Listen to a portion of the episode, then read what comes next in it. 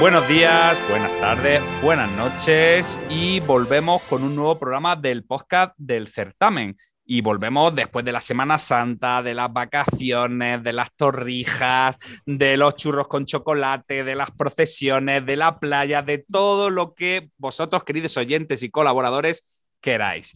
Y para volver, eh, qué mejor que contar con un gran equipo. Equipo que voy a presentar rápidamente para que puedan empezar a hablar y a comentar pues todo lo que tenemos por delante en este programa. ¿Y a quién vamos a presentar hoy en primer lugar? Pues vamos a presentar a Yolanda. Yolanda, ¿cómo ha ido tu Semana Santa? Buenas, muy buenas, buenos días, buenas tardes, buenas noches. Pues muy tranquilita, muy hogareña, muy de torrijas. Mi hija ha aprendido a hacer torrijas, con lo cual ha sido genial porque yo no he hecho nada y ha sido muy de estar metidas en casa. Ha hecho muy bueno, hemos salido a pasear, pero tranquilito, no me he ido a ninguna parte. Yo aquí guardando el fuerte. Así que un placer volver a veros. Bueno, pues Yolanda, de que el sueño me alcance leyendo, ya está aquí con nosotros y nos vamos ahora a saludar a Eva de La Historia en mis libros. ¿Qué tal esa Semana Santa, Eva? Pues una Semana Santa, buenas tardes, buenos días, buenas noches, una Semana Santa muy tranquilita. Eh, paseando, viendo procesiones y metida en la cocina y leyendo mucho. Así que genial la Semana Santa. Bueno, pues desde la península vamos a saltar ahora a saludar a las islas y vamos con Ren de Momoko Blog. ¿Qué tal, Ren? ¿Cómo ha sido tu Semana Santa? Entre, nos has dicho entre ovejas, ovejos, cabritillas, cabritillos y demás. Ay, Beatus Sile. Hola chicos, ¿qué tal estáis? Feliz Semana Santa. Pues la verdad es que yo maravillosamente bien he aprovechado para ponerme al día con mis videojuegos, con mi comida, con mis libros, con mis cómics, con mi blog. Estoy feliz, no he hecho nada, me encantaría. Podría acostumbrarme a este tipo de vida, la verdad. Bueno, eh, antes hablábamos fuera de micros de si había o no Semana Santa en, en las islas. ¿Las hay o no las hay? Semana Santa. Pues no te sabré decir porque mm, yo ahora me he encerrado en mi casa rodeada de ovejas y no me he movido de aquí. Yo no quiero ver a nadie estos días, yo quiero estar aislada, a lo ermitaña. Bueno, pues eh, ahí está Ren eh, y vamos a dar paso a nuestro último colaborador de hoy, a nuestra querida voz de la calle, a Pedro Pablo Uceda. ¿Qué tal, Pedro? ¿Cómo se ha dado esa Semana Santa ubetense que conocemos por los vídeos que ha ido subiendo? Hola, hola. Pues yo, la verdad es que mis hijos parece que tenían promesa de ver todas las procesiones o eso, o yo no me he enterado y el ayuntamiento le ha dado una cartilla para que fueran sellando con cada nazareno que vieran todas las procesiones, porque hemos, al final, creo que la hemos visto toda, hasta la general, y mira que es una procesión larga. Tenían los con muchas ganas de Semana Santa, muchas ganas de ver procesiones, y allá que hemos ido a, verlas todas. Con la suerte que tenemos aquí en Úbeda, que es una Semana Santa relativamente manejable, es decir, que no tienes que andar mucho, las procesiones no son muy largas, pero contigo con eso eh, no firmaba ya ahora que fuera otra vez domingo de Ramos, ¿eh? en el mismo plan. ¿eh? Creo que sin salir a correr, mi reloj de actividad ha dado dos vueltas, o sea que hemos, andado mucho. Bueno, pues y ahora que hablamos de Semana Santa y que estamos contigo, Pedro, acordamos en el programa anterior que nuestros oyentes establecieran una penitencia, pues bueno, pues por, por tu eh, falta de puntualidad en el anterior programa. Y ya sabes, y pero porque tú has estado controlando, incluso te he visto ahí eh, incitando en, redes sociales, en el propio e-box, eh, bueno, pues propuestas. Y ya sabes que perfectamente qué es lo que ha ganado, ¿no? Y qué es lo que quieren que haga. yo abierto, pero que yo con voz de pitufo soy complicado, porque yo ya casi que llevo activado el 1,5 por, es decir, que, que yo hablo muy rápido. Ponerme mi voz de pitufo es casi irte a, que no se me entienda, pero bueno, si eso es lo que decide el público, la audiencia es soberana. La audiencia, y yo creo que tanto Yolanda Ren como Eva, eh, creo que estamos de acuerdo en que va a tener que contarnos para el próximo programa, o mejor, si nos da tiempo para el final de este programa, eh, hacernos un, contarnos un chiste con voz de pitufo, ¿no? Y saludando aquí a la audiencia y a nuestro, y a nuestro público del podcast. ¿Estamos de acuerdo todos? Deseándolo. Sí, sí, sí. sí. ya os digo que a mí los chistes programados no se me dan bien. Es decir, que yo no me he sido nunca gracioso con tantos chistes, pero bueno, allá vosotros con vuestras intenciones. De todas formas, Pedro, yo, Pienso, yo pienso que la audiencia no ha sido muy malvada. ¿eh? Yo, yo quizás, si me hubiera visto yo a, ese lado de. No, no han hecho sangre, no, la verdad es que no han hecho sangre. son, son, muy blanditos, son muy. se nota que ellos no, han tenido que esperar, ¿verdad? Las mozas que el otro día se tuvieron que esperar a ella y hubieran sido más malvadas. ¿Qué va? Eso es que le quieren mucho. Eso es que le quieren mucho. Vale. Yo, sé que, por ejemplo, Ren, alguna cosa así perturbadora que se le pasase por la cabeza para, para mandarle a Pedro. Podría haber hecho Pedro un vídeo así en plan bondage y haberlo mandado, así un saludo a, todo el público. No, hacía falta que sea en plan bondage, pero con que se hubiera puesto una peluca eh, rosa del chino eh, intentando hablar japonés, por ejemplo, ya me hubiera echado unas risas y habría sido igual de maquiavélico sin necesidad de meter el bondage por el medio. Bueno, era, era para que el vídeo fuese impactante y se convirtiese en viral en, redes sociales, por lo menos entre, entre todos los conocidos y amigos. Bueno, Pedro, te has salvado. Tienes que tu penitencia que está establecida es contarnos un chiste con voz de pitufo y saludar al público. Así que eso lo veremos al final del programa y mientras tanto, pues lo vas preparando. ¿Te parece bien, Pedro? Muy bien. Bueno, eh, también vamos a aprovechar, porque son muchos de los días que han pasado desde que nos hemos, hemos grabado el último programa todos juntos. Por medio hemos tenido, oye, y hay que recordar eh, ese programa especial que hicimos con Santiago Posteguillo de su novela Roma soy yo, Mm, que está, por cierto, arrasando eh, bueno, en, oyentes y que a la gente nos está contando que nos está gustando mucho. Así que todos aquellos que no lo hayáis escuchado, tenéis el programa de Posteguillo y los anteriores pues, para ir poniéndose al día. Yo quiero preguntar a Yolanda, Ren o Eva si habéis tenido tiempo de leer la novela. De Posteguillo hablo, evidentemente.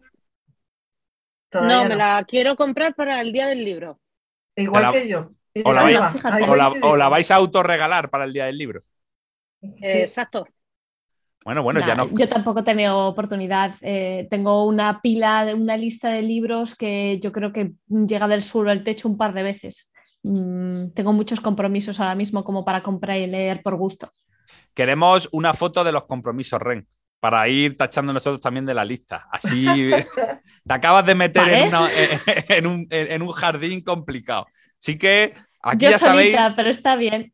Vale, queremos una foto de los compromisos que tiene Ren para ir viendo a ver qué le van pareciendo y le preguntamos, por si alguno se lo salta y se lo olvida. Me parece bien, me parece bien. Bueno, pues. qué hablaré?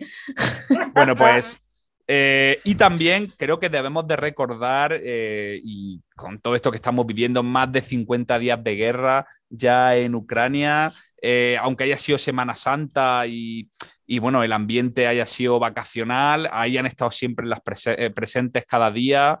los noticiarios, en, bueno, prácticamente en cualquier medio informativo, que la guerra no ha parado. Y sí que queremos hacer mención especial desde el podcast a una iniciativa que, eh, bueno, pues que ha puesto, han puesto en marcha diferentes autores y que se ha visto, en este caso, eh, plasmada eh, dentro de la editorial Edasa. Es un libro del que nos hacemos eco, se llama Voces de Kiev y que está orientado para recoger fondos de los niños para los niños que están sufriendo la guerra. Eh, esta publicación que solo está en formato digital. Acaba de aparecer hace muy poquitos días, si alguno de los compañeros me, equivoco en algo, pues que me corrija. Y en ella han participado pues, muchos amigos del podcast, muchos escritores de novela histórica, como Ana Benieto, Víctor Fernández Correa, Olaya García, Emilio Lara, Herminia Luque, Carolina Molina, Nieves Muñoz, Francisco Narla, Pablo Núñez, Teo Palacios, Javier Pellicer, José Sotochica, Juan Tranche, Mario Villén y eh, una persona que aparece con un seudónimo que se llama Baba Yaga. Y según nos comentaba aquí, off the record, eh, nuestra amiga Eva, parece ser que una de las almas mater de esta iniciativa ha sido nuestro amigo Mario. ¿Es así, Eva? Bueno, pues sí, eh, lo estuve comentando con Mario. Mario tiene una relación especial con Ucrania y bueno, por esas cosas que surgen, quiere hacer algo y salió la idea de este libro. Bueno, yo estoy obligado a preguntarte cuál es la relación especial con Ucrania. Pues no lo sé. Sé que tiene allí amigos, que tiene conocidos. esto, esto, es un, no lo sé para evitar la pregunta o y porque sabe la respuesta. No, no, no, no, no, ¿qué va? ¿Qué preguntar? No, hombre, no. sé que tiene allí amigos y bueno, pues tenía relación con varias personas de allí. Y bueno, pues la ha pillado bastante cerca, de hecho, por el tema. Entonces, él ha sido impulsor, ¿no? Ha unido ahí fuerzas, ha, reunido a escritores de diferentes editoriales y, y, bueno, no sé cómo estará funcionando. Salió el 12 de abril, tiene un precio de 6,99 euros, vamos a redondear y decir de 7 euros. Y bueno, todo lo que se recaude eh, a través de este... de este todo, todo, va íntegro. ¿Vale? Pues eh, va, eh, por eso, destinado a la ayuda a los niños de Ucrania. Cosa que, por lo menos de mi parte, y estoy seguro que desde todos los compañeros que formamos parte del podcast, eh, apoyamos y recomendamos que, que se ayude, que se compre el libro, que se lea los relatos y puede ser, aunque no tengamos mucho tiempo de lectura, pero algo que se quede pendiente, como la pila esa que tiene Ren, para leer más adelante. Además no abulta, como es el formato electrónico, lo puedes tener guardadito sin que abulte en la estantería. Oye, eh, Yo lo tenía pendiente, pero me lo voy a comprar ya. Sí, eh, aquí me voy en directo antes de que antes de que se acabe el podcast. Me voy a descargar, voy a pagar los 7 euros, me voy a descargar el libro, ya, porque lo tenía pendiente y se me ha pasado con esto de las procesiones y tal. No lo voy a Pues- dejar más. Mientras estoy hablando vosotros, voy a Muy comprar. bien. Yo Pues- lo tengo desde, yo lo tengo desde el primer día. Y bueno, yo puedo decir que a las horas de ponerse a la venta fue número uno en varias categorías de Amazon la venta de este libro. Así que creo que lleva buen camino. bueno, Sí, pues... Yo lo descargué también. A los dos, tres días, en cuanto me avisaron, lo descargué también.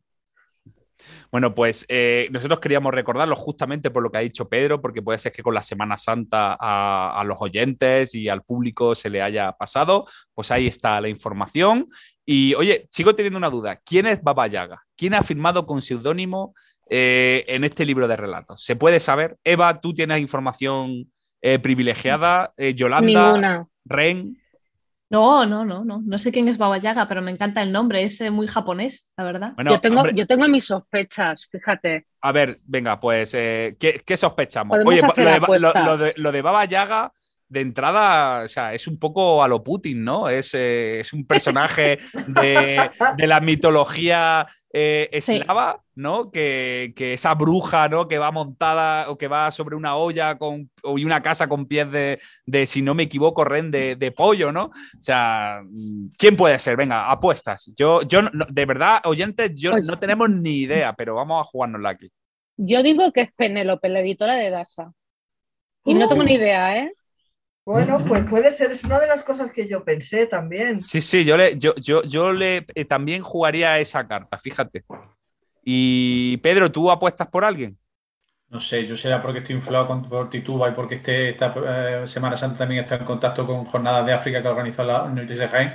Pero yo pensaba, me, Baba Yaga se ha ido, se ha ido Ren a, a Japón, yo me iba a África. Pensaba que era de origen africano. No sé, ¿Quién no, tengo, no tengo ni idea. Sí, sí, Pero vamos a invento, vamos. Pero Pedro, vamos a centrarnos un poquito. Estamos hablando de quién es la persona detrás del seudónimo, ¿Dónde, dónde no está tengo idea, que si, que si digo algo me lo, me lo invento, no tengo ninguna, no sé, pues, pues puede ser Penélope, puede ser, pues yo qué sé, pues si no es Penélope será María José Solano, la de Zenda, que ahora son muy amigas y no querrá la mujer escribir con su nombre, digo yo, Bueno, pues, bueno, pues si por decir algo, por, si por nos probar como los enteramos, bordes, cuando no tienes ni idea y te pones a juntar palabras y a ver lo que sale y a juntar letras, pues, ah, pues yo digo María José Solano.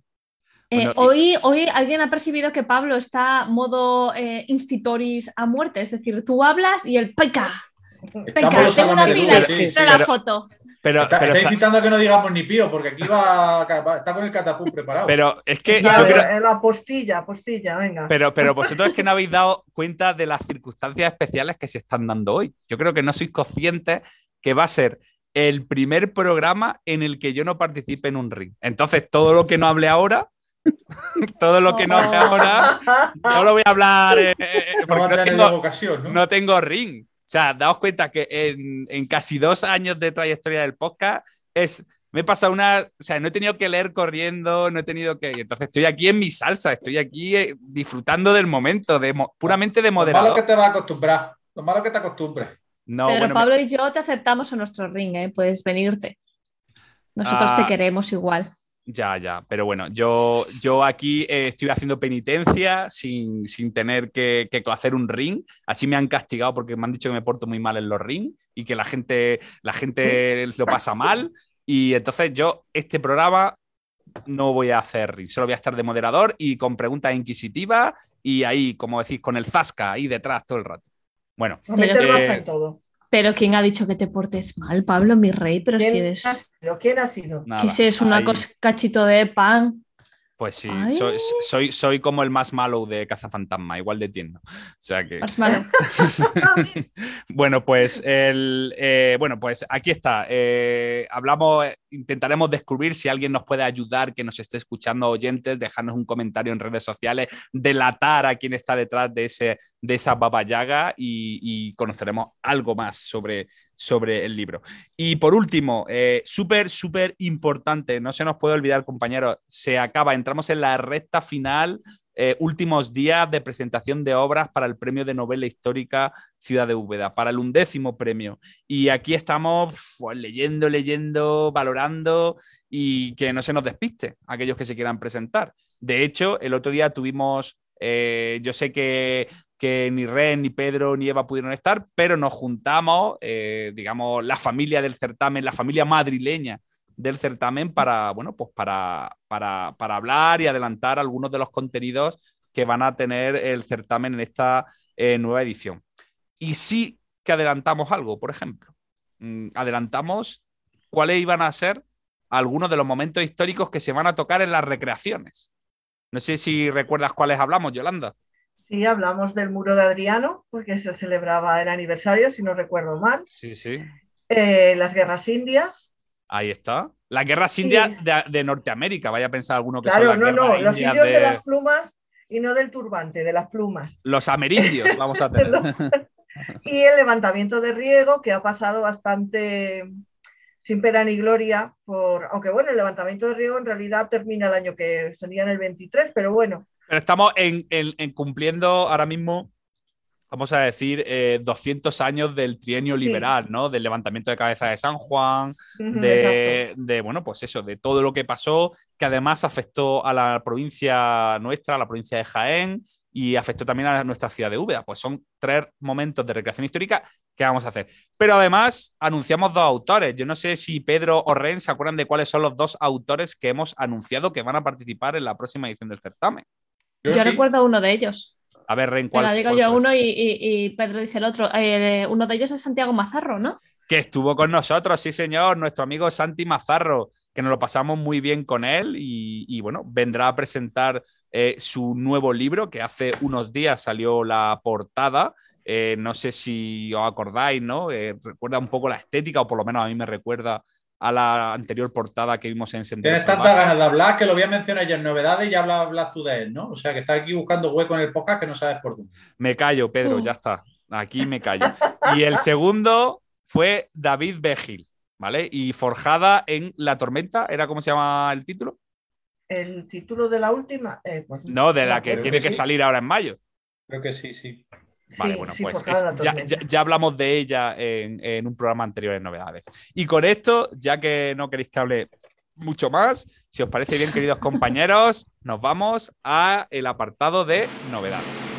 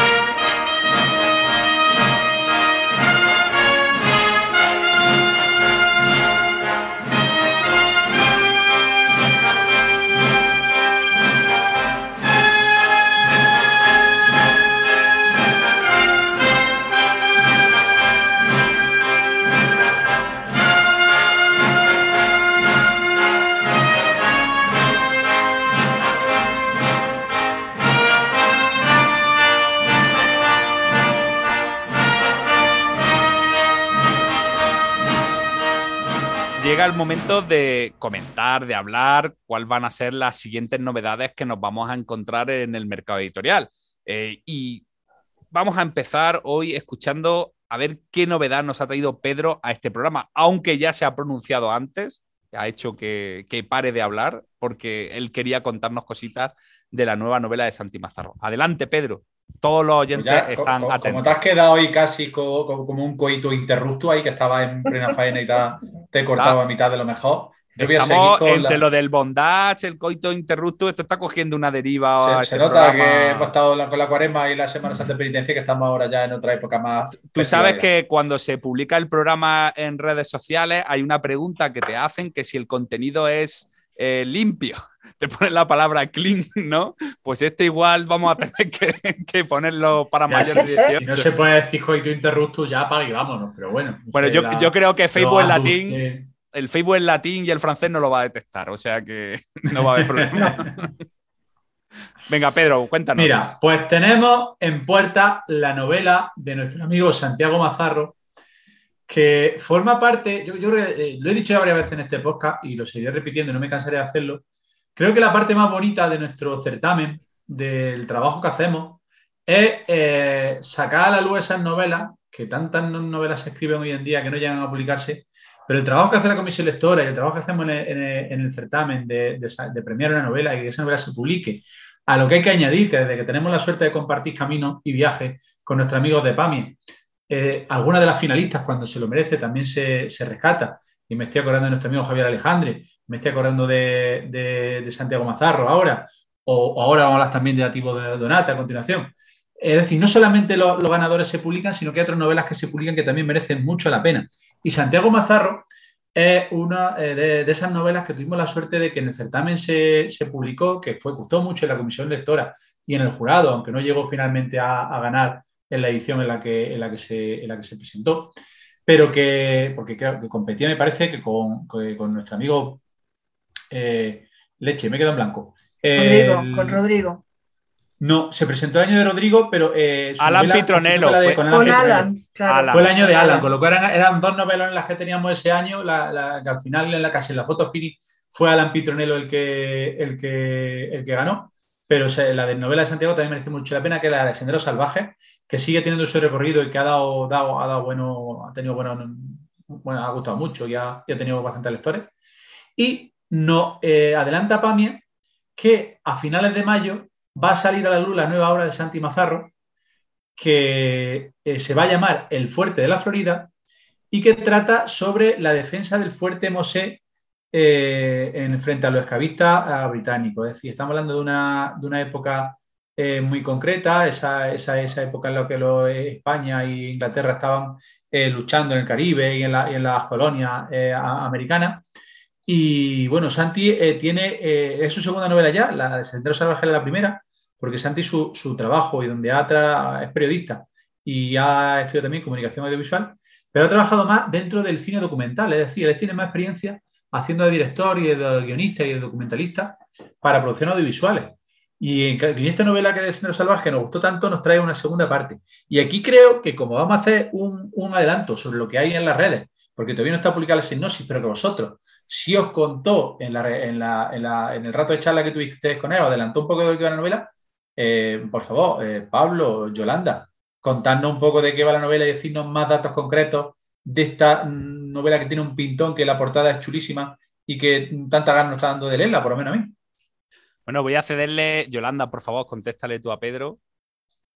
Sí, nos contó un poco a grandes rasgos acerca de esa defensa del fuerte que estaba hecha por antiguos esclavos que no se les tenía en cuenta y que, bueno, pues digamos que fue una defensa muy heroica y que es uno de estos episodios olvidados que a él le gustan tanto, que los ha estudiado, como pasó con el, en la novela anterior, con la historia de, de Lisa, de Manuel Lisa, del español, que incluso siendo español no tenemos ni idea de su asistencia, y entonces él ha querido incidir en eso. Y en los toques heroicos y en, eh, digamos, en toda aquella resistencia que fue bastante intensa. Nos adelantó muy poquito porque también estaba la editora y estaba ahí con el mazo dando para que no contase más de lo que debía, pero desde luego mm, creo que es un punto de vista muy original.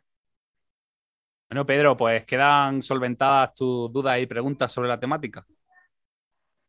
Nada, pues yo por lo menos tengo muchas ganas de leerla porque Sendero Salvaje fue una novela que me gustó mucho y estoy casi seguro de que con esta segunda Santiago nos va, nos va a confirmar su buena trayectoria como novelista. Bueno, pues eh, ahí tenemos la recomendación y que no le perdamos el ojo a nuestro amigo Santi. Y vamos ahora con Yolanda. Yolanda, ¿qué, qué nos traes para esta ocasión? Pues traigo una novela que se ha publicado el pasado 6 de abril. la ha publicado Planeta, de la autora Rosario Raro, que se llama El cielo sobre Canfranc.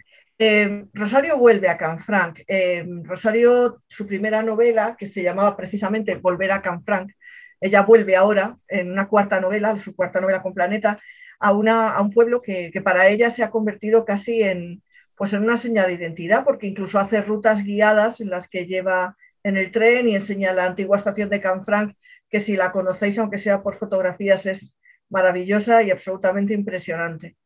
Entonces, eh, en Volver a Canfranc, ella habló en, en, este primer libro de cómo la estación eh, se utilizó para salvar a judíos que venían huyendo desde Francia, venían escondidos en vagones y la estación de Canfranc, que tenía un hotel en la segunda planta, había una habitación oculta donde se les escondía y desde allí se les derivaba, sobre todo a América del Sur, pasando por Lisboa y llevando a América del Sur. Y donde salía un personaje bizarro y maravilloso que a todas las eh, lectoras nos enamoró, que era Esteve Durandarte, al que yo le hice, le llegué a hacer un romance para Guasa de Rosario Raro, ese que lo tiene guardado y que amenaza con hacerlo salir a la luz y no se lo perdonaré nunca. Pero en esta de volver a Frank es verdad que vuelve a la Segunda Guerra Mundial, se va al año 1944, pero desde otra perspectiva. Desde el incendio que destruyó el pueblo, el 25 de abril de 1944, lo arrasó prácticamente al 80%, lo arrasó por completo y mm, habla de una estafa que se produjo con motivo de la restauración del pueblo, que el, el, franquismo lo tomó como algo personal, se organizó una suscripción y qué pasó con todo aquello. Mezclado además con la historia de, de una... Pero, ¿nos va a contar la novela entera, Yolanda? No, no, no, es Ah, que esto son es el dos principio. líneas. Ah, vale.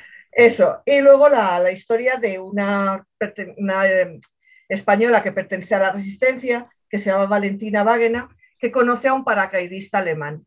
Y bueno, pues digamos que ahí le cambian un poco las, las miras respecto a, pues a todo, al amor, a la vida, a las- al convencimiento que ella tenía.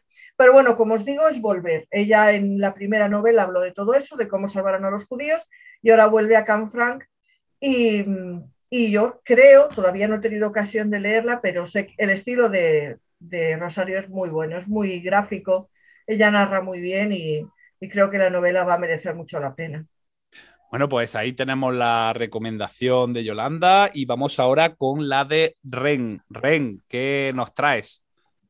Pues yo tengo muchísimas ganas de que salga eh, la nueva novela de Ediciones Pamies que se titula La Corona del Mar. El autor se llama Julio Alejandra y seguramente os suena porque, si no me equivoco, fue finalista con su anterior obra Las Islas de Poniente en la edición del certamen de novela histórica del 2017. ¿Me estoy equivocando en algún dato? Eh, fue eh, además el año que ganó La Ciudad del Rey, si no me equivoco. Efectivamente. Realmente, La Corona del Mar tiene pinta de ser el típico libro de novela histórica en el que yo me necesito meter ahora mismo, eh, meter de cabeza además. Es un libro que, aunque la editorial ha provisto de una sinopsis larga, eh, está ambientado en el siglo XVI, en el año 1580, justo cuando pues realmente eh, nos encontramos frente al gran imperio español que está dominando prácticamente todo territorio conocido poblado de riquezas y eh, como tanto Francia como Inglaterra se unen a Portugal para guerrear directamente contra España para intentar eh, pues, repartirse un poquito el botín y evitar que éste siga obteniendo tanto poder. Es una novela que definen como una novela coral cargada de personajes muy carismáticos, de tipo corsarios, piratas, soldados, y da la sensación de que me voy a encontrar por primera vez con Julia Alejandre, pero con una obra basada en datos hechos históricos bien construidos y además con una novela muy de aventuras, que yo creo que es lo que necesito ahora mismo para leer. Así que esa es mi novedad seleccionada. Bueno, estamos hoy a tope con, con viejos amigos y finalistas del certamen. Hemos nombrado a Santi, hemos nombrado a Alan Pitronello, que por cierto, hace poco también se ha publicado la portada de la que va a ser su, su próxima novela, que veremos también pronto, y hemos hablado de Julio Alejandre. Y ahora, Eva, ¿de qué nos vas a hablar tú? Bueno, pues yo voy a hablar de La última sultana, de Andrea de Morales, publicado por Ediciones B este mes. Y bueno, pues la novela habla de Moraima, que era la mujer de Boabdil. Y mm, bueno, pues Moraima era hija del alcaide de Loja, Eh, Boabdil se enamoró de ella cuando solo tenía 15 años, se casaron, pero bueno, pues inmediatamente Boabdil es apresado por, por su tío, por Mulay Acer. Eh, cuando sale de allí es mm, apresado por Fernando el Católico. Estamos hablando del siglo Mulay XV, final, de, final del Sí, Reino de. Granada. Vale. Exacto. Eh, al mismo tiempo, pues Moraima es metida en un Carmen. Un Carmen era un- una casita con su huerto y su jardín. Y bueno, pues es separada de, de Boabdil y de sus hijos. Y eh, cuenta su vida, que supongo que pues debe ser una vida muy dolorosa y muy, muy tremendona. Bueno, Es una eh, mujer que siempre ha estado oculta detrás de la figura de, de su marido y, y de la época en la que vivió. Y creo que puede ser una novela muy interesante. De hecho, entre cuando estuvimos entrevistando, no sé si acordáis del programa en el que entrevistamos sobre novedades a Ediciones B, que estuvimos con Clara Rasero, hizo mucho hincapié en, en esta novela. Pero, chicos, tenemos que recordar a nuestros oyentes de que eh, hoy en el programa de hoy también tenemos una entrevista. Una entrevista al ganador del reciente premio de narrativa histórica de DASA a Abraham Juárez, que bueno, hace justo antes de Semana Santa conocíamos que había ganado eh, el premio con la novela La faraona oculta. Bueno, pues para que no se nos olvide y para que no se nos pase, vamos a decir que la gente escuche esa entrevista que hemos tenido larga y tendida con Abraham Juárez sobre la novela. Y perdonar este inciso, pero bueno, hemos hablado ya de cuáles son las novedades que tenemos eh, sobre la mesa, que van a salir pronto o que acaban de salir. Y se llega el momento de dirigirnos hacia el ring. Así que si estáis de acuerdo, Yolanda, Ren, Eva, Pedro, ir sacando los guantes, iros echando un poco de talco también en las manos, porque hacemos una pausa musical y vamos directos al combate.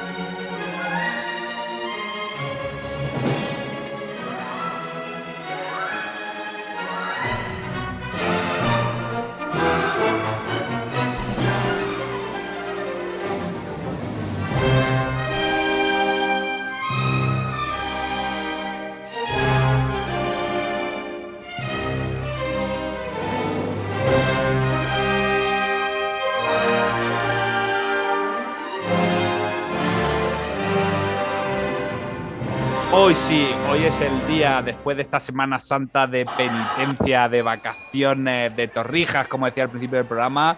Sé que muchos estabais deseando de que el ring volviese. Y el ring vuelve con un nuevo decorado, con una lona bien limpia, para ver lo que va a ocurrir hoy. Tenemos dos enfrentamientos. Hoy más que nunca yo soy árbitro, soy público y vamos a empezar pues con la lectura en común de Ren y de Pedro. ¿Qué nos traéis, chicos, a este primer ring? ¿Estáis preparados para lo que viene? ¿No? Ah, bueno, bueno, Ren, Ren, tengo que decir que, que esto como, como las series de anime, esto es un combate muy especial para ti el de hoy.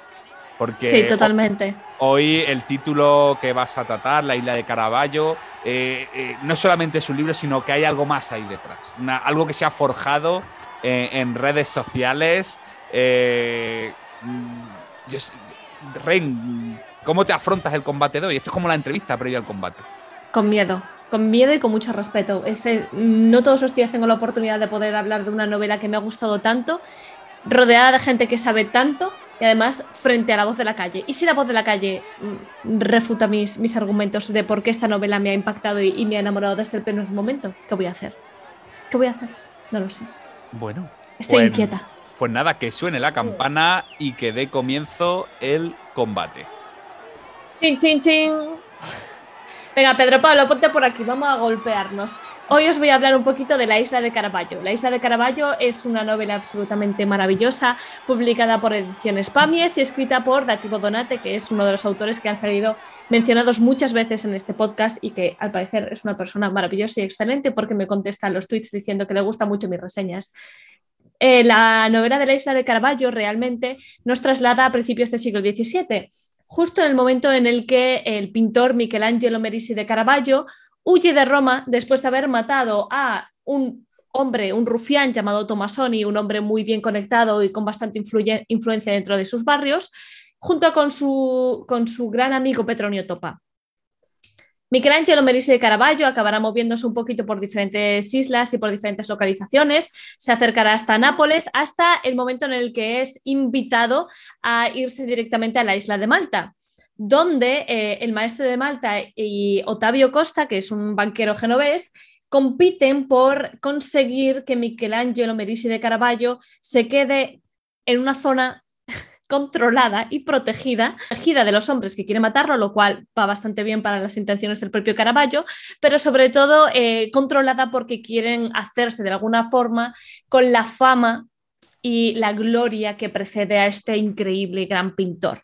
Con lo que ninguno de los dos contaban era con que Michelangelo Merisi de Caravaggio es un mal hablado, un rufián, un borracho, un vagabundo, un hombre que prácticamente no se lava ni se cambia de ropa, que no tiene los modales con los que ellos están acostumbrados, que no sigue las reglas de absolutamente ninguna persona, aficionado a la compañía de prostitutas y de la bebida, y que siempre, siempre siempre molesta a todos sus patrones y sus mecenas cuando pinta un cuadro para ellos. Ya que los cuadros de Caravaggio, además, la mayor parte de ellos tienen eh, fines e intenciones religiosos, os podéis imaginar cómo va a ir la novela eh, mientras Caravaggio va encontrando enemigos allá por donde pasa y pobres hombres de su vida, ya sea Petronio Topa, ya sea... Em, ya sean eh, los, los, hombres a los que acaba teniendo que que, acaban teniendo que estar a su alrededor para protegerle, se encuentran una y otra vez con que Caravaggio parece decidido a que lo maten y lo apuñalen en un callejón, mientras que los grandes poderosos parecen completamente obcecados en el hecho de controlarlo. De alguna forma, este es mi resumen de la obra. De cualquier forma, no es una obra fácil de resumir, porque realmente La isla de Caravaggio es un libro con el que yo entré sin ningún tipo de pretensión de que me enamorase y de que me encantase. Y fue absolutamente lo contrario el autor Dativo Donate no solamente se atreve a arrancar con un primer capítulo con unos diálogos muy callejeros donde emplea tacos, emplea insultos, eh, allana muchísimo el lenguaje del pueblo directamente con sus diálogos y esto lo mezcla con una prosa muy poética, muy irónica y muy sarcástica que está repartido por todo el texto de una forma absolutamente magistral. Es una obra compleja porque tardas 50, 100 páginas en saber exactamente quién es quién, qué está pasando, cuáles son las influencias de este hombre, si este hombre realmente lo tiene que obedecer o no, pero conforme vas sumergiéndote dentro de ella, mm, que, siento ya haber saltado directamente a la parte de la opinión, te vas dando cuenta de que Dativo Donate tiene eh, unos múltiples talentos que ya le gustarían a la mitad de los autores de novela histórica. Y así lo, golpeo encima de la mesa con esta afirmación. Primero, su obra es corta para todo lo que tiene que contar y para todo lo que cuenta. Los capítulos son muy cortos, tiene un ritmo muy rápido y a pesar de ello en ningún momento te pierdes. En ningún momento, una vez que has pasado ese umbral de las 50 primeras páginas, en ningún momento dices, pero ¿quién era este o por qué este está actuando de esta otra forma?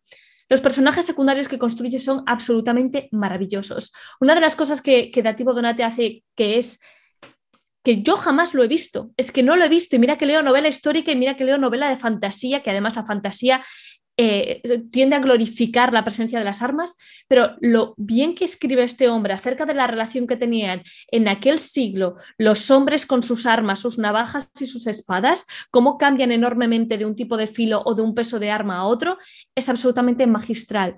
Después de leer esta obra, a mí el hecho de que me digan, cogió una espada, hizo molinete torbellino, salto, corre que te pillo en pleno combate, me da igual que me lo esté contando el maldito Abercrombie, ya jamás nada va a estar a la altura de los combates que describe este hombre. Toda la obra es muy poética, pero es muy sucia, es muy oscura. tienes todo el rato una sensación de indefensión mientras estás leyendo de que la vida no vale nada, de que en cualquier momento pueden apuñalar a cualquier personaje secundario en un callejón y este va a morir rodeado de mierda de perros y rodeado de sangre sin que a nadie le importe un maldito comino porque estar lejos de su casa, que es absolutamente apasionante. Y el hecho de que pueda generar unos personajes tan carismáticos, con un lenguaje tan plástico que al mismo tiempo son tan agresivos y tan violentos hablando, ha elevado este tipo de novela a, un punto que para mí ha sido absolutamente magistral. Y dejo mi chapa de podcast para que Pedro Pablo, que se ha dormido, nos cuente algo. Pedro, te lo ha puesto... A todo esto que ha dicho Ren, yo solamente ¿eh? puedo, puedo añadir dos palabras. Chipop. Ya está, Pedro. se acabó el combate. De el campanazo final. A ver, no, déjame que diga algo. Yo, a ver, yo venía hoy aquí preparado para ser una tercera pata de una relación eh, mm, intelectual y virtual que espero que un día se consolide en persona y que podáis llegar a conoceros. Pero yo tengo una explicación para este flechazo eh, que ha sentido Ren por la novela. Y es que conociendo a Ren como la conozco, que creo que la conozco ya un poquillo, y, habiendo leído a, a Donate, creo que son dos personas a la que su agilidad mental va a unas revoluciones parecidas. Es decir, todo el mundo no está preparado para ir a Ren y asimilar todas las palabras que suelta por la boca en un minuto. Y tampoco todo el mundo puede que esté preparado para leer la novela de Dativo Donate y, em, a ver, mm, eh, asimilarla en lo, que, lo que se merece. Eh, estamos de acuerdo. Eh, yo no sé, me atrevo a decir que esta novela Dativo tiene que haberla llevado trabajando mucho tiempo. Esta novela no es la novela que uno publica en un año o que uno escribe en un año eh, y, que, ya está ya la ha terminado y está muy condensada en, diferentes apartados de la historia, en diferentes aspectos. Eh, hablamos de la isla de Caravaggio. Aquí el protagonista es muchísimo más la isla y esa galería de personajes que aparecen en la isla de Malta y en Nápoles y en Italia y, en Roma y, en un enviado que viene del emperador austriaco. Es decir, hay una galería de personajes que todos van circulando y todos van eh, danzando alrededor de, la figura de, Caravaggio, pero eh, Caravaggio sale relativamente poco en la mm. obra, influye a todos los demás, es el catalizador y el motor y, lo que acciona la historia, pero no es en, en, en, pasajes en los que aparece Caravaggio, no es el protagonista principal. Explica muy bien la relación de, lo que hay entre las diferentes tensiones, entre, eh, entre los ricos, entre em, cómo de importante era en esa época la obra artística, no ya por una cuestión de dinero, sino por una cuestión de prestigio. Es decir, tú tener a tu servicio al pintor de moda era una manera de consolidar la situación, eh, ya fueras noble, ya fueras cardenal, ya fueras papa, ya fuera el, el, gobernador de la isla de Malta. El tener a Caravaggio, que en ese momento estaba detectado como que el pintor más, más prestigioso, era e, ese marchamo de calidad que todos perseguían, ese marchamo de, eso, de prestigio que, todos querían tener. Y Caravaggio eh, está aquí en mitad de unas tensiones de otras en las que se le ve como unos tiran de un lado y tiran de otro. Y toda esa, lucha es lo que aparece en la, novela. Y hay dos cosas que yo leyendo esta novela me hacía una idea, porque a mí no me tocó leerla en la, comisión lectora, la he leído ahora, y, tengo que admitir que no es lo mismo enfrentarte a una novela de la que no tiene referencia, que no está publicada, y que la empiezas a leer eh, yo recuerdo que había mucha gente a la que no le gustó el comienzo, y, lo voy a leer, eh, porque las dos primeras frases dicen, ¿cuánto dinero te queda barrio hijo de puta? Llegando a Nápoles no he cuidado, allí las putas se venden más baratas que tu madre. Cabrón, no me hagas reír que se me saltan los puntos. Eh, ese comienzo que tiene tan directo y tan, tan mm, directo a la mandíbula, y, y, esas primeras páginas en las que se presentan todos los personajes y que a mí me ha costado eh, un poco entrar en la novela hasta que no coloca a todos los personajes. Son nombres que no son eh, relativamente fáciles de, recordar. Y hasta que no encajas todas esas piezas, las primeras páginas de la novela son un poco duras, son un poco densas. Y creo, creo, o me atrevo a, sugerir, que por eso en la, eh, a lo mejor en el certamen no salió tan, tan bien puntuada, porque puede que hubiera miembros de la comisión que se dejaran influenciar o su opinión estuviera influenciada por ese, por ese comienzo tan, tan abrupto. Pero luego una novela que tiene mucho trasfondo. Es una novela en la que es imposible no leer esta novela y no irte a Google a buscar los, cuadros de Caravaggio. Mm. Y porque se describen de una manera bastante elegante, pero tú necesitas, menos más que tenemos Google hoy en día, porque puedes irte a Google y comprobar el cuadro y ver la cara que le puso a este. eh, eh, a esta virgen, a ver en, qué, en quién estaba basado este infante que está aquí al lado del gran maestre del orden de Malta. Es decir, to- todas esas cosas que se, que se pueden hacer hoy en día en otro tiempo hubieran sido más, más complicadas. Y, y otra cosa. Eh, yo no voy a confundir más en la vida a Tiziano con Caravaggio, que eran dos pintores que por mi incultura eh, de historia del arte, que lo reconozco, yo en la historia del arte soy un inculto y a mí si veo un cuadro me lo tienen que explicar, pero yo tenía una mm, mezcla en la cabeza entre Tiziano y Caravaggio, por ser italiano, por ser pintor tal, pero no tiene nada que ver, un pintor de la corte que pinta reyes y que su obra estaba vinculado a, los reyes, con la vida de este hombre y cómo en cada cuadro eh, él no podía resistir esa, mm, de alguna forma, reírse o de alguna forma eh, atacar al que se lo encargaba. Es decir, era, era, un irreverente, era un irrespetuoso, un irrespetuoso Caravaggio, por cómo plasmaba los cuadros, por quién usaba de, de- de modelo y, y por todo en cuestión. Así que eh, reconozco también que esta novela a mí, a mí me ha gustado, pero hay que saber a lo que se enfrenta uno. ¿eh? Es una novela que es, mm, mm, densa y que tiene profundidad y que entiendo que a Ren le, haya gustado porque Ren es capaz de apreciar en todos sus matices esto que en esta, en esta obra. Eh, me halagas, me halagas demasiado. De cualquier forma, una de las cosas que esta novela mm, más me convenció y me enamoró es cuando llegas al final y hay una nota del propio autor diciendo, aquí no me he inventado ni los buenos días, señores. La prostituta que sale en estas dos páginas contando su vida y su historia, real.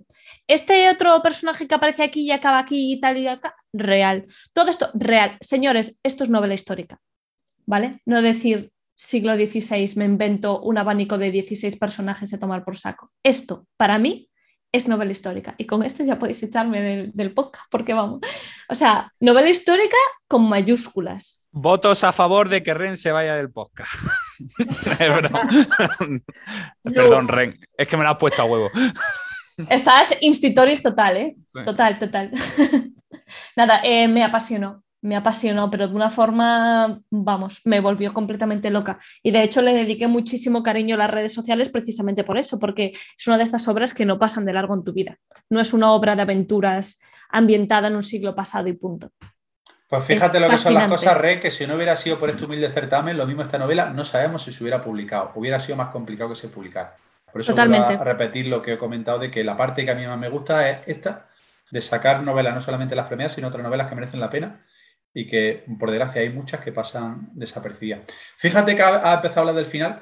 A mí al final lo que menos me convence, la manera en cómo, en cómo mm, no sé, cómo desaparece. mm, mm. No vamos a contar nada y lo dejaremos a la historia a lo que lo, a que lo, lo descubran, pero creo que en eso también estamos de acuerdo porque te he leído en tu reseña que también te ha parecido lo mismo.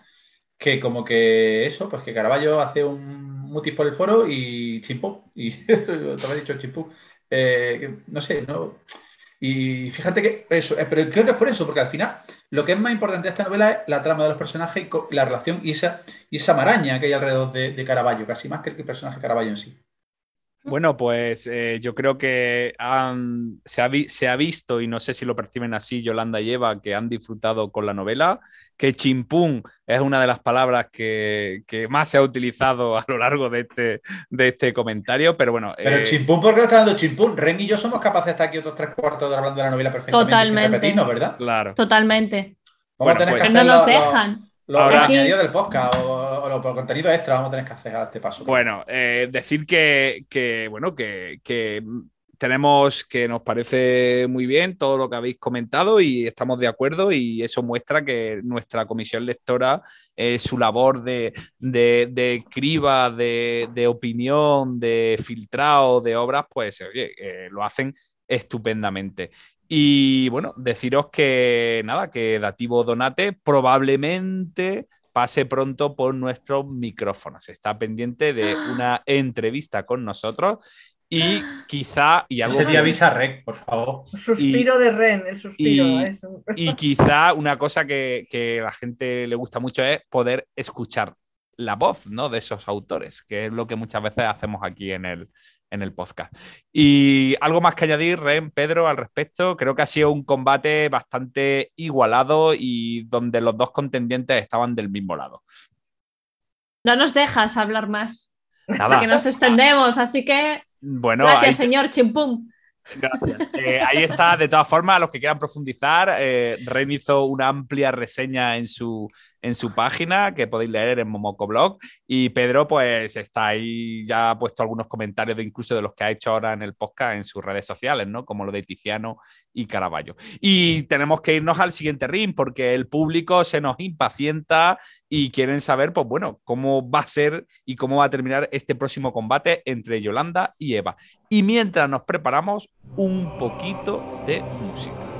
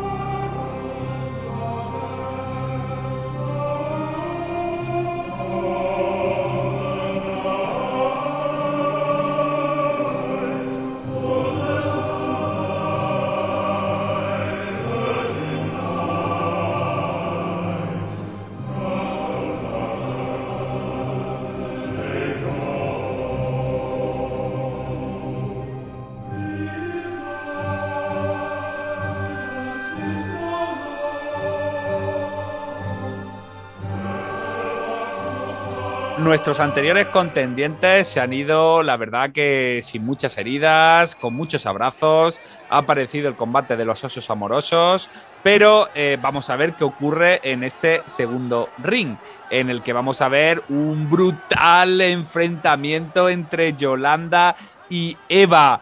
Así que eh, cojan sus palomitas, cojan sus bebidas, porque llega la hora de la verdad. Yolanda, Eva, ¿qué, nos, qué os trae hoy al ring? ¿Te lanzas, Eva? Venga, me lanzo. Venga, dale caña. Eh, creo que venimos aquí a pelearnos por el linaje maldito de Rafael Acano. Cierto, Yo no cierto. tengo intención de pelearme. Yo tampoco. Me ha gustado muchísimo, es una novela preciosa, así que vengo por las buenas, Yolanda, no sé tú. No, vengo por las buenas, además, porque me ha sorprendido. Ahora haremos un pequeño resumen. Sobre todo el tema de la Casa Real Portuguesa, que parece mentira, que la tenemos aquí al lado y de la que sabemos tan poquito, a pesar de que está emparentada en muchos momentos históricos con la española. Entonces, a mí me ha encantado, sobre todo toda la parte esa, la, narrada en primera persona. Pero bueno, le damos el resumen, ¿se lo das? Venga, pues la infanta María de Avís, que tiene un alto realengo, es prima de Felipe II, sobrina del emperador Carlos V, nieta de Juana de Castilla, también conocida como la Loca, y hermana del rey de Portugal, Juan III. Bueno, pues esta María de Avís narra en su lecho de muerte su vida y nos cuenta cómo era la mujer más rica de todo Portugal y también la más desafortunada. Estuvo a punto de casarse en varias ocasiones y siempre había alguien o algo que impedía sus bodas. Y llegó un momento en que María pensó que era pues por la gran dote que llevaba detrás, que no quería su hermano el rey perder esa dote. Y bueno, pues esta es la parte de María de Avís. Luego también tenemos a Ana Loira. Ana Loira es una jovencita que cuando nace ella muere su madre y herda en adopción a un médico judío y que tiene un don que tiene que esconder. Es una muchacha que le gustan las hierbas y no, no con segundas. Se le dan bien las hierbas, trabaja con ellas y bueno, pues es, es perseguida por la Inquisición. Y luego una última trama que es la de un monasterio en la que a lo largo de los años se suceden varios asesinatos y bueno, pues no aparece el asesino. Luego al final nos damos cuenta de que todo está relacionado. Y bueno, pues como yo te decía, Yolanda, me ha, gustado muchísimo, sobre todo también la historia de, de María. Eh, es muy duro como, como ella se da cuenta de que es una mujer utilizada, de que la utiliza su hermano, de que la utiliza su tío cómo llega un momento en que se da cuenta de que su madre también ha sido utilizada, su tía también ha sido utilizada y, es simplemente una moneda de cambio, una moneda de cambio pues que era el, el papel de, las mujeres de entonces. Daba igual que tuvieran dinero que no tuvieran, el caso es que siempre estaban a, a los pies de los caballos de los hombres. Y bueno, pues me ha gustado mucho el papel que juega esta muchacha, cómo intenta aguantar todo lo que le viene, cómo intenta rebelarse y luego cae otra vez en la desidia. Y, y bueno, y me ha resultado muy, muy duro la sucesión de muertes que hay en la familia real. También me, ha impactado tantos hijos y ¡buf! Muchos niños, muchos niños. Eh, cuesta de leer. Eh, yo además, eh, que cuando empieza, la novela empieza por la parte de la, del convento, bueno, del monasterio, que es un gran monasterio, un monasterio enorme que además pertenece al Orden de Jerusalén, de Malta y la Orden de Rodas, si no recuerdo mal. Es de los hospitalarios, tiene un poder brutal y ahí empieza, bueno, aparece un primer muerto y luego el resto se van alargando en el tiempo. Pero también hay una historia ahí de pasadizos secretos y de habitaciones que nadie sabe, que tiene su punto, ¿eh? A mí esa historia también me gusta, pero es cierto que la contada en primera persona por María de Avis que es, o Avis, no sé cómo se pronuncia porque es portugués, eh, a mí me ha resultado apasionante por eso, por ese juego de poder, ese juego de intrigas, de cómo lo que tú decías, las mujeres son monedas de cambio. De hecho, la madre de María de Avis ya fue Leonor de Habsburgo, ya fue la primera hija de Juana, eh, que la tiene que dejar a la niña con dos años para casarse con Francisco I de Francia. ¿Y por qué? Pues porque al emperador Carlos le convenía, obviamente, había que tener digamos, apaciguada Francia. A mí me ha gustado mucho, eh, lo único que a lo mejor le pondría un pero, entre comillas, es el tema de la niña enseñada o que aprende de un médico judío, que parece muy recurrente, ¿no?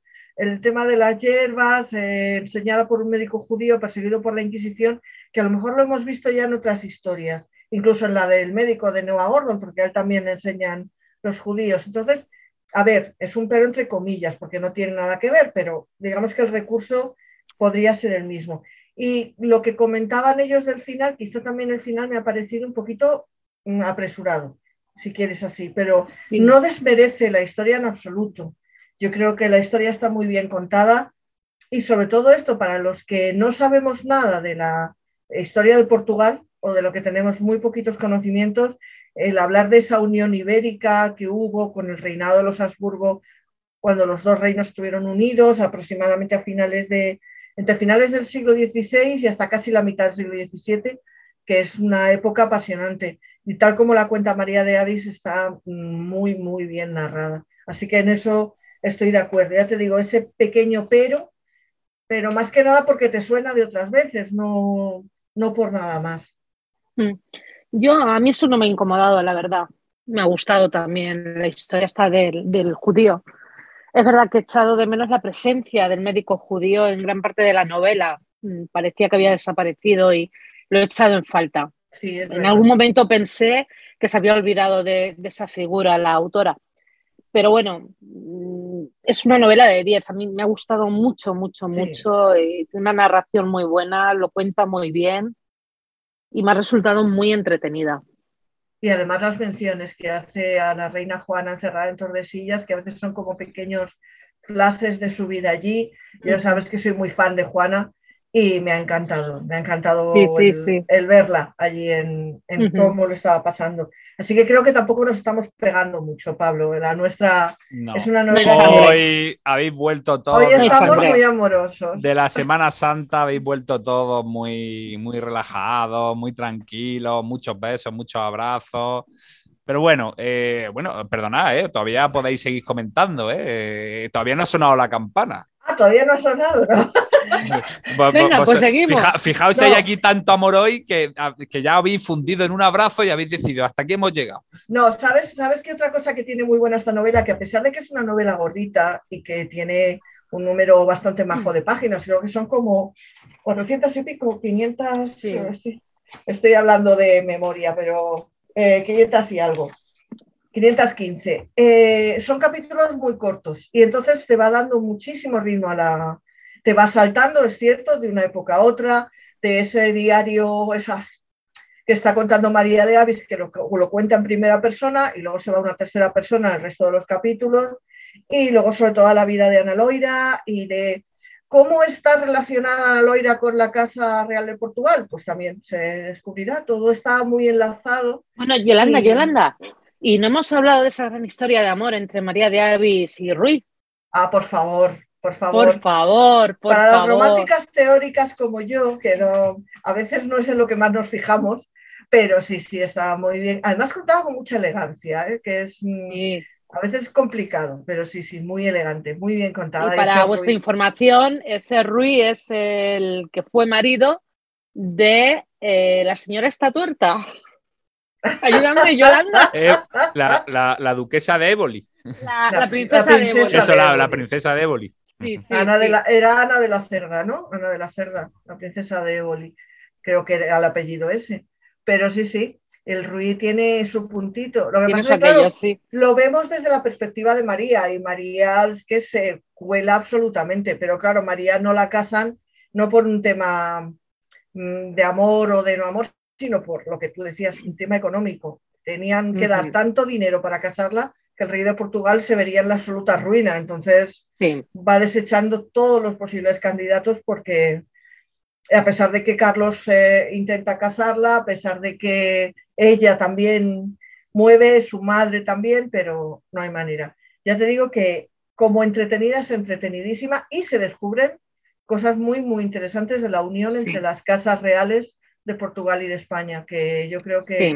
son eh, muy desconocidas esas relaciones. Bueno, pues como dijimos, hemos cambiado el decorado de nuestro ring. A partir de ahora es un salón de celebraciones donde nada más que se brinda al cielo. Pero bueno, es, Qué bien. es- es- es broma. Bueno, veo que, que- que las lecturas que habéis tenido en estos días anteriores han sido, o sea, la habéis disfrutado, la- la- las habéis, digamos, eh, exprimido y aprovechado. Y lo cual, pues, me da mucha alegría y, bueno, pues que pasen muchas más veces. Eh, bueno, ya sabéis que llega el momento de, de acabar el ring y vamos a dar paso especialmente en este programa a la entrevista que hemos realizado a Abraham Juárez, ganador del premio de narrativas históricas de DASA de este año 2022 con La Faraona Oculta. Así que muy atentos compañeros porque creo que eh, nos vamos a, vamos a disfrutar y vamos a conocer un poquito más esa novela.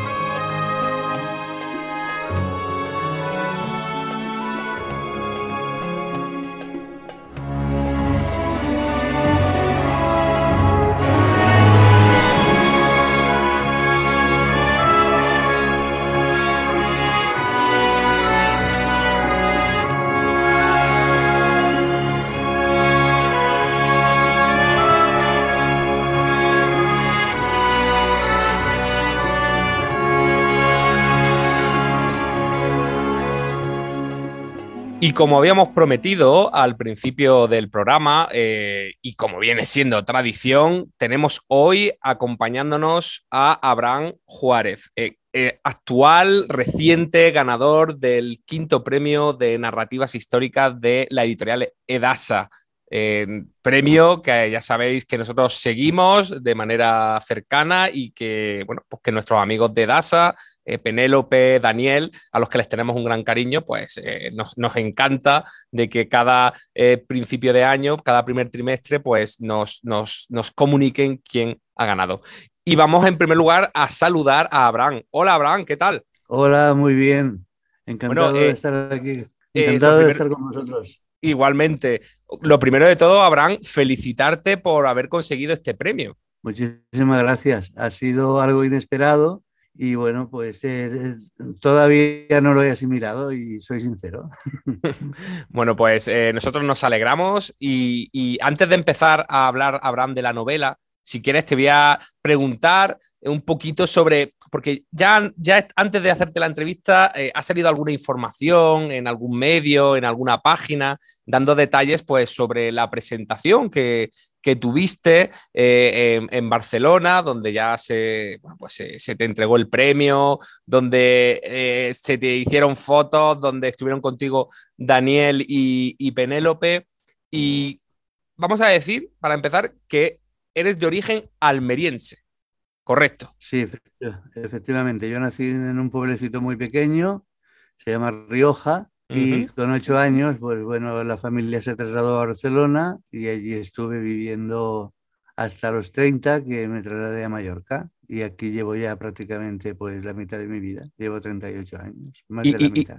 Y, sin visos de volver a Almería ahora mismo. No, no, para nada, para nada. bueno, Abraham, y Fíjate que en una de las cosas que leía yo en internet sobre, sobre, bueno, sobre las primeras declaraciones que ha realizado sobre el premio, eh, comentabas, parece ser como que, que, que esta era lo último que ibas a escribir y a partir de aquí te ibas a retirar, pero que a partir del premio, pues que, que te animado y que vas a seguir escribiendo. ¿Cómo, ¿Cómo es eso? O sea, era como un, Mm, eh, ¿Dependía mucho de, lo que pasase con el premio?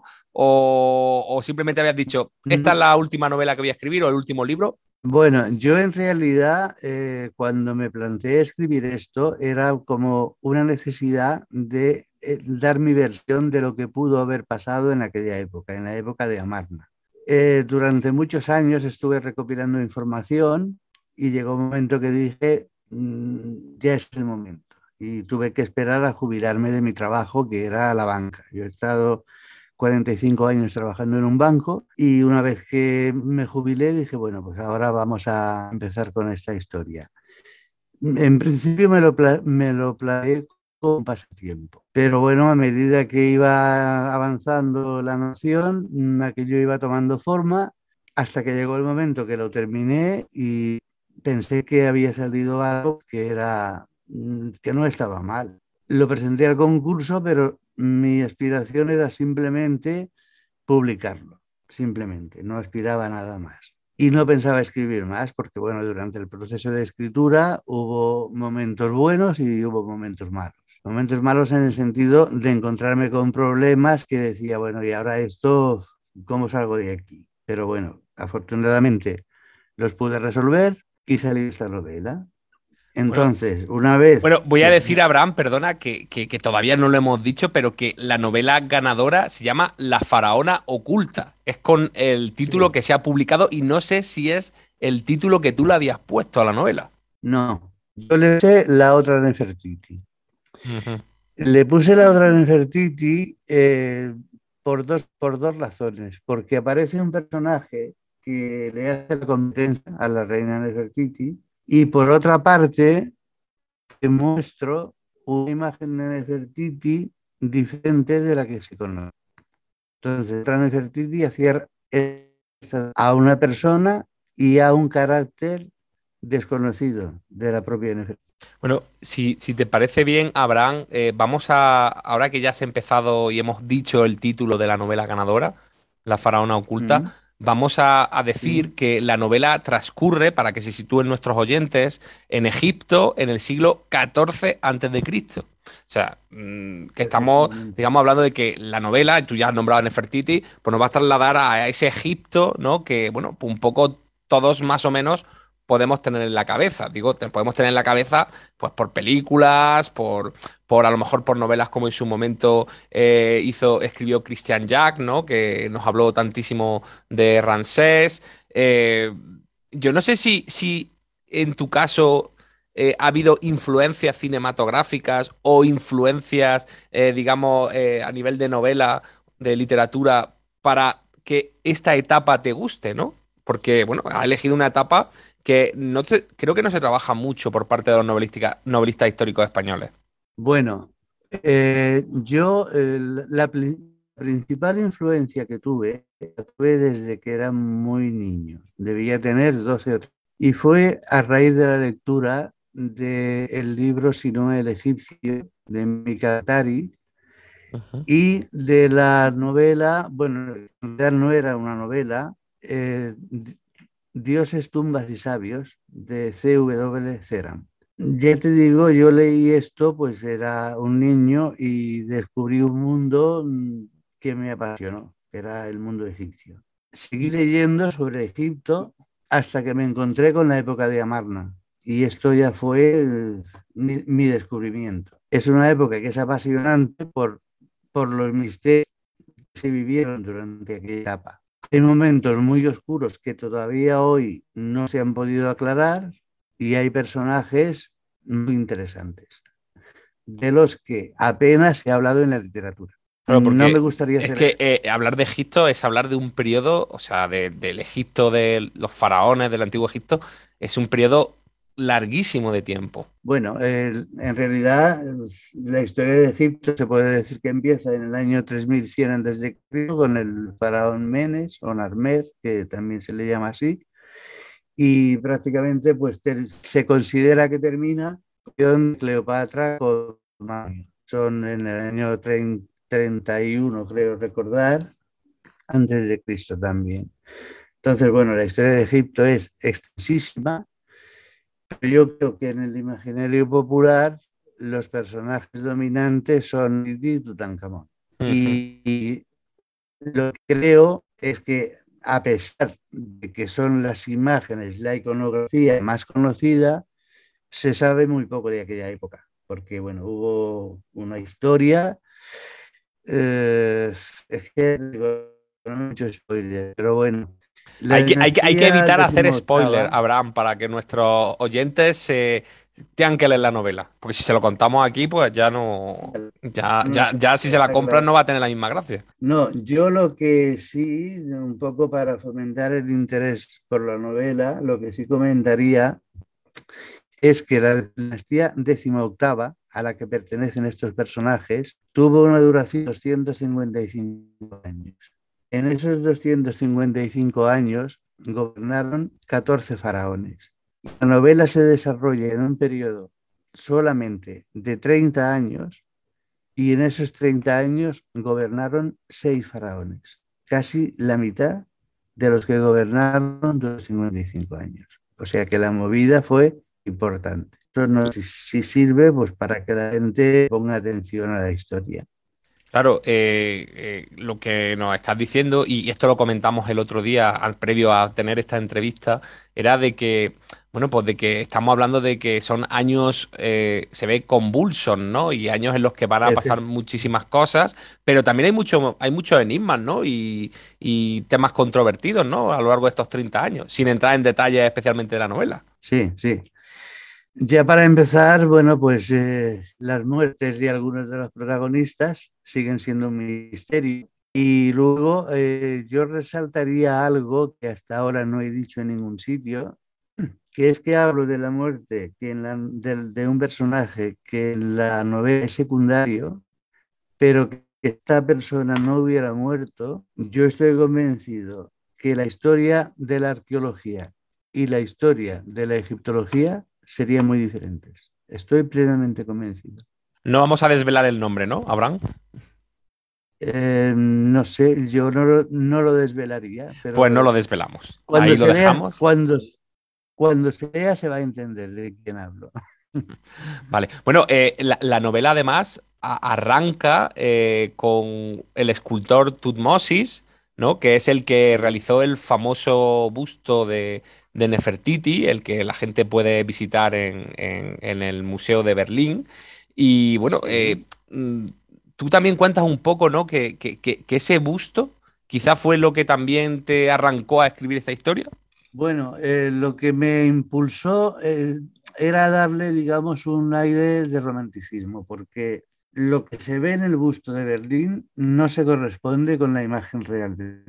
Se han hecho estudios científicos y se ha descubierto que detrás del busto que se ve hay una, hay una señora que no se parece a que aparece en el gusto. Entonces yo a la vista de la imagen pensé, quizá hubo una relación amorosa entre estos dos.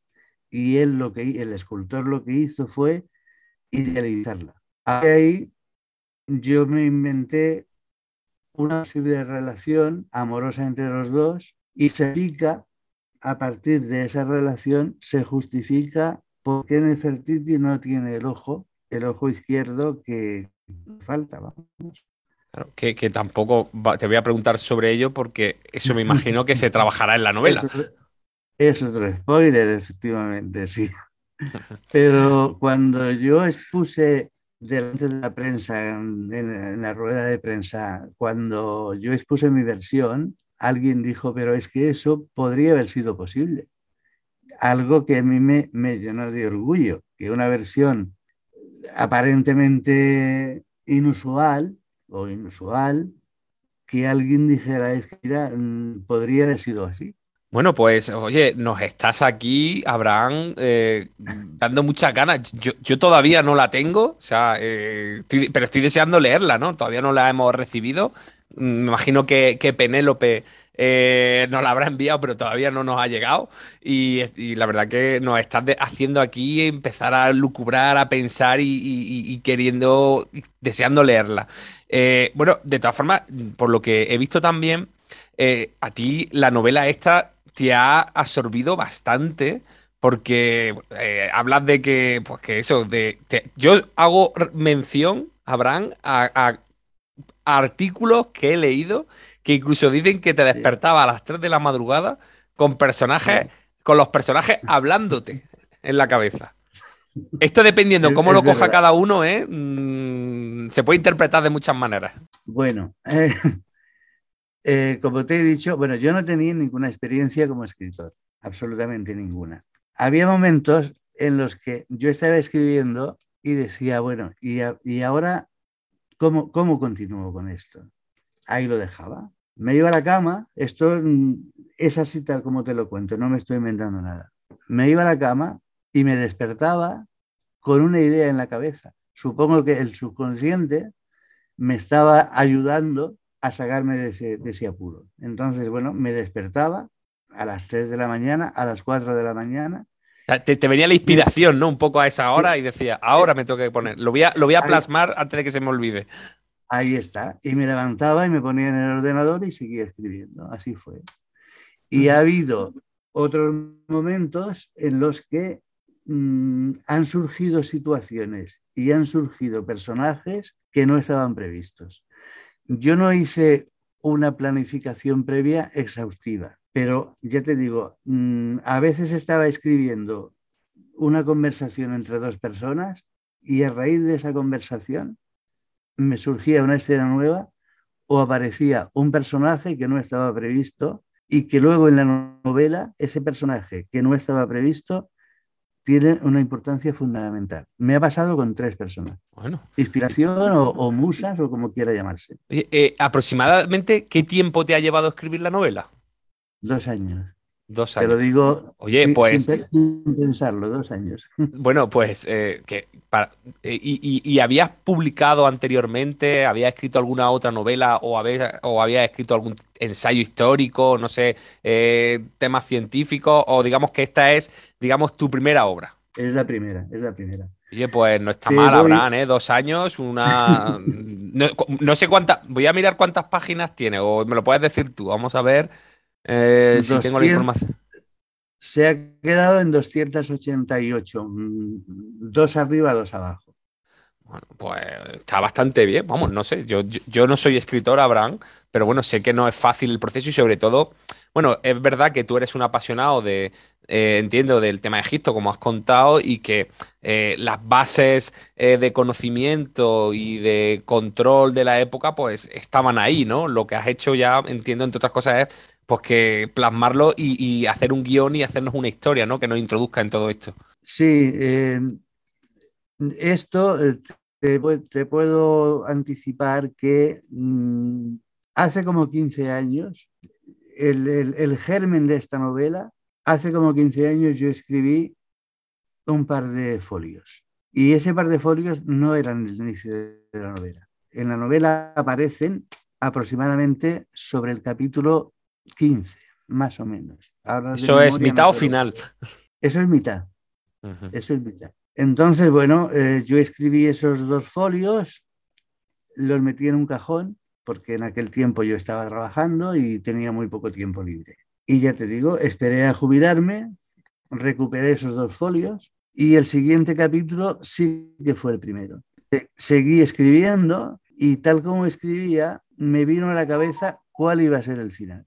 O sea, yo no, no empecé por el capítulo 1 hasta llegar al capítulo 29, que es donde termina. Yo escribí un capítulo intermedio, después el, el primer capítulo, y cuando... Y, el desenlace, ¿no? Al final. O sea que, pero bueno, eso ya te marcó la historia un poco, ¿no? Porque el inicio y el desenlace ya sabías cómo querías que acabase. Bueno, sabías cómo, cómo querías que acabase y había elementos históricos, me imagino que tenían que marcarte en muchos casos cómo iba a acabar.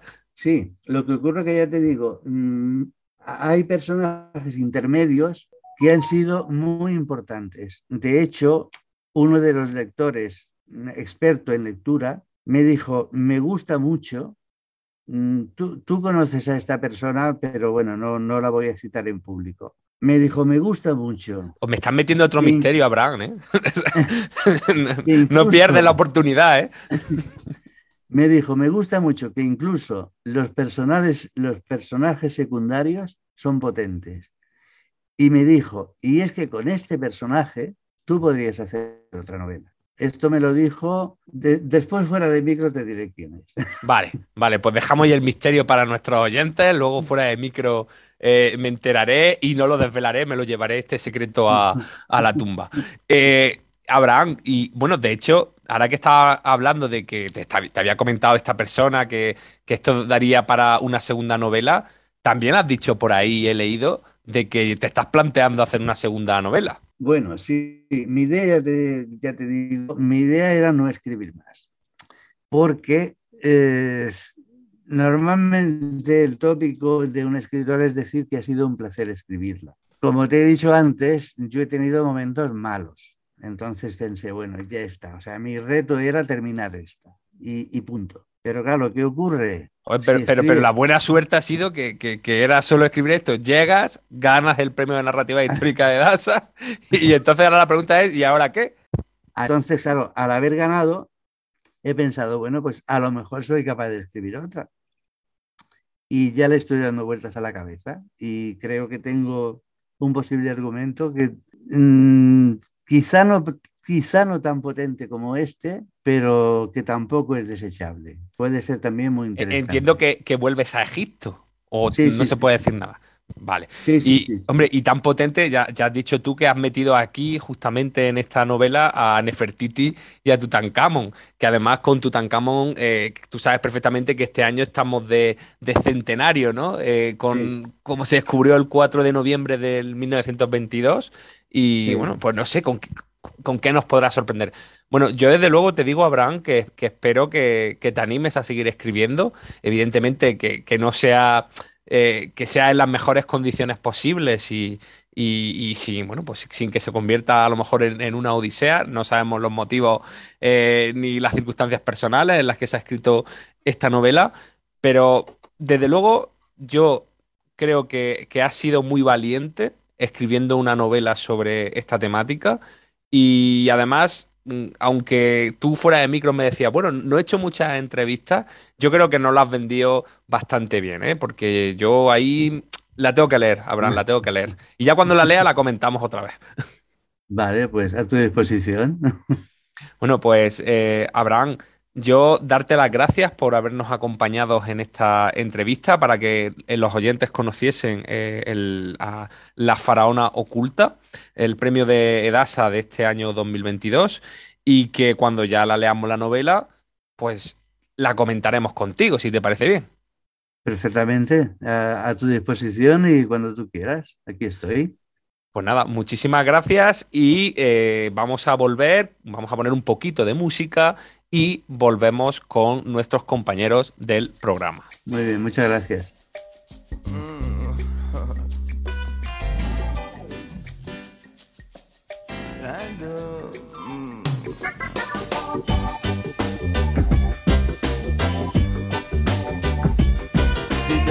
chacun sa route, chacun. Chacun son rêve, chacun son destin. Déclare que chacun sa route, chacun son chemin. Passe le message à ton voisin. Levé à 7h du mat, t'es déjà en retard. Ton patron va encore te brasser, tu t'habilles direct. Tu prendras ta douce ce soir, tu finis de lasser tes chaussures dans les escaliers. J'ai besoin d'air, besoin de liberté. Ce ne sont pas des mensonges, c'est la réalité. Je ne suis pas un roi, mais je ne suis pas un pion. Je dois être le fou, comme je suis pas cavalier. Dis-leur que chacun sa route, chacun son chemin, chacun son rêve, chacun son destin. Dis-leur que chacun sa route, chacun son chemin. Passe le message à ton voisin. Le peuple était au pouvoir. Il n'y avait plus du tout de politiciens, c'était le sou. Le bandit des magasins. Tout le monde avait un droit et plus personne n'avait faim. Je ne délire pas, mais je suis très sérieux. Oh, oh, oh, oh, oh. Et je ne délire pas, mais je suis très sérieux.